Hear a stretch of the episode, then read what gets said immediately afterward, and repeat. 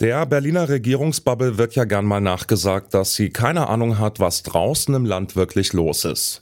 Zumindest in Sachen Unterbringung von Geflüchteten stehen die Probleme jetzt buchstäblich vor ihrer Haustür. Das Berliner Landesamt für Flüchtlinge hat nämlich gestern gemeldet, unsere gut 32.000 Plätze in den Unterkünften sind so gut wie ausgelastet. Berlins Sozialsenatorin Kise Tepe verspricht neue Großunterkünfte noch vor dem Winter, denn sie weiß, die Zahl der Menschen, die ankommt, die sinkt nicht, sondern die steigt eher. Schon vor Monaten haben einige Landkreise und Kommunen geklagt, dass sie bald nicht mehr wissen, wohin mit den Menschen. In der Bundesregierung hat man das, ja, sagen wir mal, zur Kenntnis genommen und ein, zwei Gipfel abgehalten, aber so richtig viel passiert ist da nach meinem Eindruck nicht. Jedenfalls klingen die Hilferufe mancher Landräte und Bürgermeister immer verzweifelter. Und die werden jetzt vielleicht mit ein bisschen Genugtuung, äh, werden jetzt vielleicht ein bisschen Genugtuung verspürt haben darüber, dass das Problem jetzt auch in der Hauptstadt angekommen ist. Jetzt kann die Ampel die Augen doch nicht mehr verschließen, oder? Oder würde man die Lage damit übermäßig dramatisieren und die AfD wird dann noch stärker? Verantworten auf diese Fragen rufe ich in Berlin bei Stefan Kastorf an. Er ist Herausgeber des Tagesspiegels und kennt die Hauptstadtpolitik. Guten Morgen nach Berlin, Stefan. Guten Morgen. Hallo, schönen guten Morgen. Stefan, was würdest du denn sagen? Sind Kanzler Scholz und die Koalition, naja, sagen wir mal, angemessen alarmiert über die Lage? Naja, es ist ja nicht so, als ob sie nicht äh, Begegnung mit der wahren Wirklichkeit hätten. Also der Bundeskanzler macht ja auch Bereisungen Außerdem hat er einen Wahlkreis, der nicht in der Hauptstadt, sondern in der Landeshauptstadt Potsdam liegt. Und da ist man sehr viel näher dran am Geschehen, wenn das überhaupt so ist. Ich finde ja, dass Berlin wie sein eigener Nukleus ist und da, da trifft man wirklich alles und zwar noch viel mehr als in anderen Städten und anderen Gegenden. Aber unabhängig jetzt mal davon, natürlich hat es ja schon Gespräche gegeben, hatte es schon Gespräche gegeben zwischen Bund und äh, Land und Kommunen. Und da gab es ja auch viel Geld, das gegeben wurde. Aber richtig ist, das Thema ist wirklich, wirklich virulent. Und spätestens, sage ich dir jetzt mal, spätestens seit dem, was der frühere Bundespräsident Joachim Gauck gesagt hat dass wir also mal darüber reden sollten, wie wir das hinkriegen und dass es nicht verwerflich sei, das steuern zu wollen. Spätestens jetzt ist die Bundesregierung alarmiert, denn das war, also wenn es soweit noch nicht gekommen sein sollte, ein richtiger Weckruf. Also du meinst, dass dieser Debattenbeitrag tatsächlich da nochmal Fahrt reingebracht hat? Ja, ich glaube, der hat alles verändert. Ich glaube, dass das, also wie ein wirklicher Bundespräsident, nur dass es nicht ist, aber es ist ja irgendwie gefühlt doch eine Intervention eines Bundespräsidenten. Ich glaube, die hat alles geändert. Und die Leute sprechen jetzt ganz anders. Übrigens auch wir in der Redaktion haben nochmal angefangen zu diskutieren, wie man dieser Sache wirklich begegnen soll. Also wie man damit umgehen kann.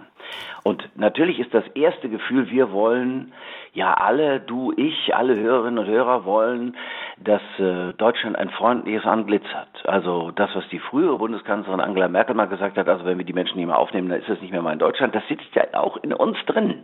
Jedenfalls in einer weit überwiegenden Mehrheit. Aber unser Herz ist groß, sagte, äh, sagte Joachim Gauck schon vor, weiß ich nicht, zwei Jahren oder drei oder fünf oder sieben.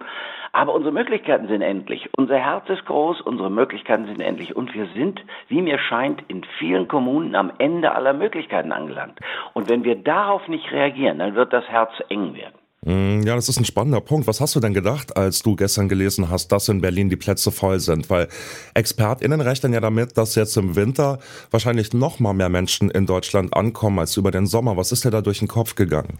Ganz ehrlich, als Frau Kiesetepe sagte, dass sie also die Turnhallen nicht belegen wollte, habe ich gesagt, das wollen wir doch mal sehen. Also sie will ja jetzt Großunterkünfte schaffen und furchtbares Wort. Sie wollen dann, wenn es nicht mehr ausreicht, an Plätzen nachverdichten. Das stelle ich mir vor. Die werden sowieso schon voll sein, die äh, ganzen Unterkünfte. Und dann wollen sie nachverdichten und dann wollen sie neue große Unterkünfte bauen und dann, damals wie mit Herrn Brümmer, dem äh, THW-Chef, und dann wollen sie äh, die Turnhallen nicht belegen. Das äh, sehe ich nicht. Aber das war das Erste, was ich dachte. Und habe gedacht, hoffentlich ähm, muss sie ihre eigenen Worte nicht aufessen. Also insofern ähm, war, war es so, dass ich gesagt habe, das Thema ist so groß, die Dimension wird so groß, dass ich denke, dass jetzt tatsächlich wirklich geredet werden muss. Und zwar nicht im Sinne von einfach miteinander reden, sabbeln, sondern im Sinne von Kommunikation. Das kommt vom lateinischen communicare und das heißt im Kern gemeinsam schaffen. Wir müssen es gemeinsam schaffen, den Menschen, die hierher kommen, eine Perspektive zu bieten und den Kommunen die Perspektive nicht zu verbauen.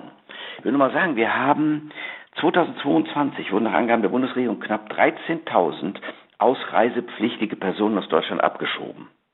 Nach Ausländerzentralregister waren aber Ende 22 insgesamt gut 304.000 Menschen ausreisepflichtig.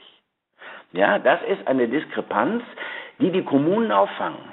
Maßgeblich die Kommunen und da muss man darauf reagieren. Ja, du hast jetzt schon einige Aspekte reingebracht. Ich würde es gerne noch mal so ein bisschen der Reihe nach durchgehen. Also ich gehe jetzt mal davon aus, dass es nicht das große Ding sein wird, an dem es scheitert, zusätzliche Unterkünfte aus dem Boden zu stampfen. Aber die eigentliche Frage, und das klingt ja bei dir auch schon an, die lautet natürlich, wie soll das alles insgesamt weitergehen? Stichwort kommunizieren. Kannst du uns mal einen Überblick über den Stand der bundespolitischen Debatte geben? Wo stehen wir da gerade? Ganz am Anfang, wenn man so will. Also jetzt hat ja der bayerische Ministerpräsident, und zwar nicht nur, weil er im Wahlkreis ist, sondern weil lauter Landräte zu ihm gekommen sind. Ich glaube 71 oder weiß ich nicht, irgendwo, also ich las irgendeine Zahl und habe gedacht, mein Gott, ich wusste gar nicht, dass so viele in Bayern sind. Vielleicht sind es aber auch insgesamt 71 Landräte, die sich zusammengeschlossen haben und sagen, wir können nicht mehr, wir können nicht mehr. Die waren aber auch alle natürlich beim bayerischen Ministerpräsidenten. Und der muss das Problem lösen. Es geht nicht anders. Also äh, wozu ist Politik da? Polis Agora. Du musst versuchen, die Probleme der Menschen zu lösen. Dafür wirst du gewählt. So, deswegen stehen wir am Anfang. Was heißt das? Sie müssen sich jetzt überlegen, mit welcher Marschroute man da rangeht. Also der vormalige Bundespräsident Gauck sagte ja, man müsse sich mal das dänische Modell angucken. Okay, die sind wirklich eine, die sind wirklich knallhart. Die sagen also, es darf nur eine Migrantenquote in Wohngebieten geben, höchstens 30 Prozent sogenannte nicht westliche Migranten. Na, das möchte ich mal sehen, dass wir das hier durchsetzen. Aber es ist wichtig, dass man Integration gewährleistet. Und natürlich muss man über diese Punkte, wie sie in Dänemark ja, sagen wir mal so, extrem vorhanden sind, muss man reden, um am Ende das herauszufiltern, was einem helfen kann. Also ich sage nochmal, also äh, die Regierung in Dänemark lässt Häuser abreißen. Leute umsiedeln. Das muss ich mir mal vorstellen. Das hat in verschiedenen Städten bei denen Erfolg, aber ob das bei uns überhaupt möglich wäre, ist A, rechtlich zu prüfen, B, wollen wir das überhaupt? Aber du kannst dem, dem, dem Thema nicht den Rücken kehren. Rückkehrzentren schaffen, äh, dann, äh, wie soll das wie, so, wie soll Abschiebung von Straftätern gelingen? Ähm, kann man das nicht irgendwie anders organisieren, auch mit anderen Ländern gemeinsam? Lauter so Geschichten. Das muss jetzt auf den Tisch.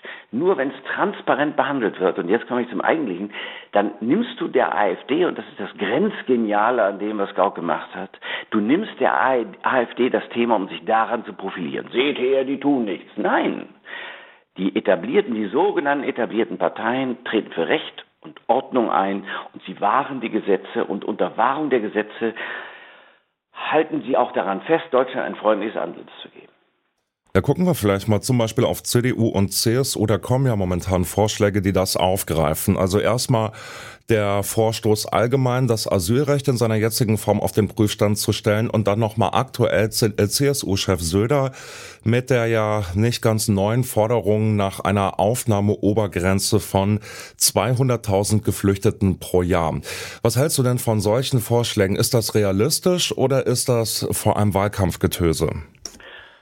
Ach, Wahlkampfgetöse ist immer so leicht, wenn, wenn einer, also gut, bei Markus Söder ist der Verdacht immer gleich da, das sage ich gleich mal dazu. Da denkst du, ach Gott, oh Gott, oh Gott, der macht das ja auch immer nur, um sich selbst zu profilieren.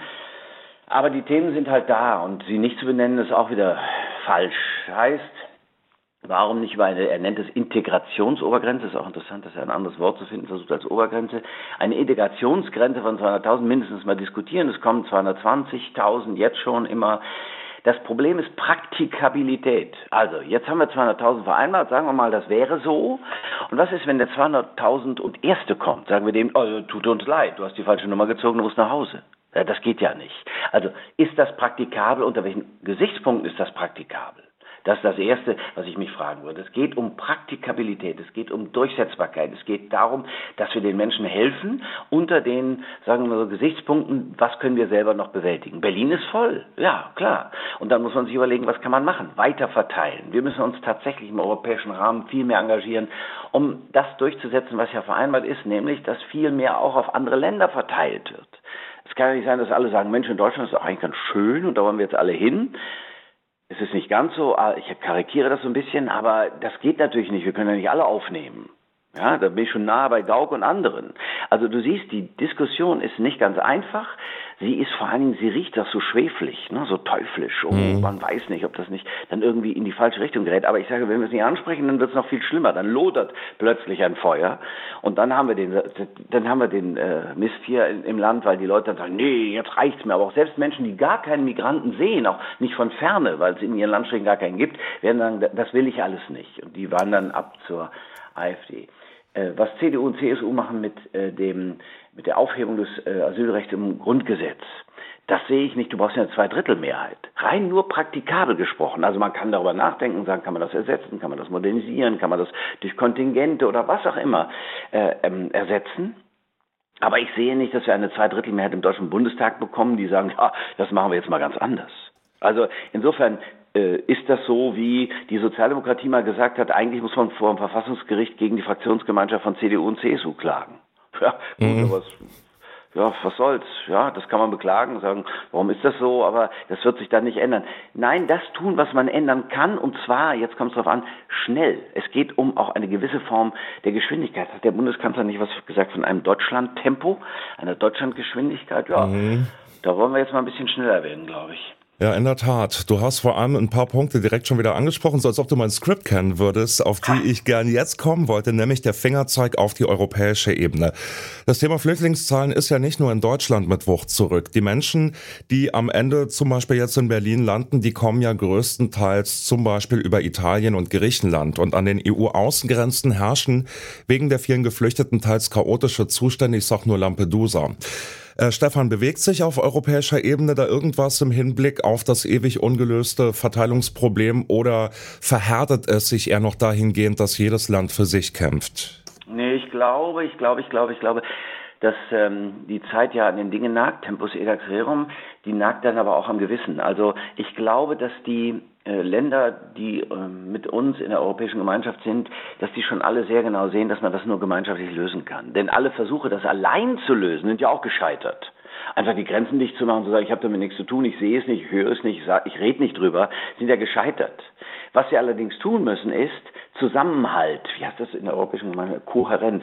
Also man muss immer zusammenhalten, sonst wird das nichts. Man kann dieses Thema, das mit Wucht auf uns zukommen wird. Und wenn der Winter kommt, erst recht. Und wenn die Stürme kommen und wenn die Menschen nichts mehr zu essen haben, dann wird es ja wieder mit Wucht kommen. Das auf ganz Europa zukommt, das kann man auch nur europäisch eigentlich, wenn man sich unterhakt, lösen.